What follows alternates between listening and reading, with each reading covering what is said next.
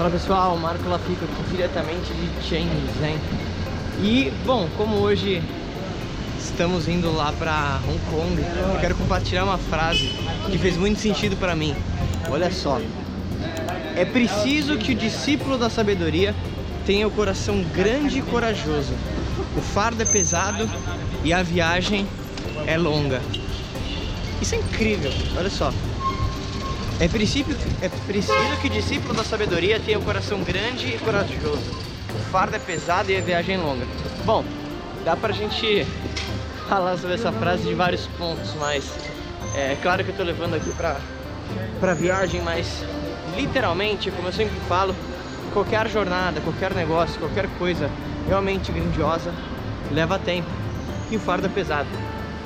Quando eu digo fardo é pesado, eu me refiro principalmente aos desafios que você vai ter no teu negócio. Então, isso é praticamente inevitável.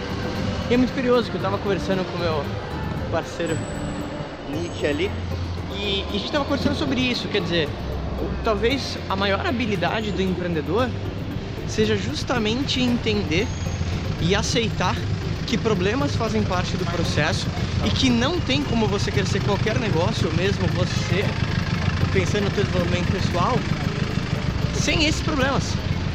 Só que a maioria das pessoas ela vê o problema como algo tão horrível e tão estressante para ela que ela não entende que ela precisa justamente mudar esse mindset, mudar essa visão que ela tem para que justamente ela tenha mais resultados. Então hoje, literalmente eu entendo que a jornada é longa, farda pesado, mas estou ok com isso e quero isso.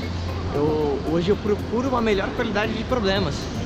E para mim o problema ele é um grande jogo, né? Tem aquela célebre frase que o tamanho de um homem ele é medido pelo tamanho do problema que põe ele para baixo.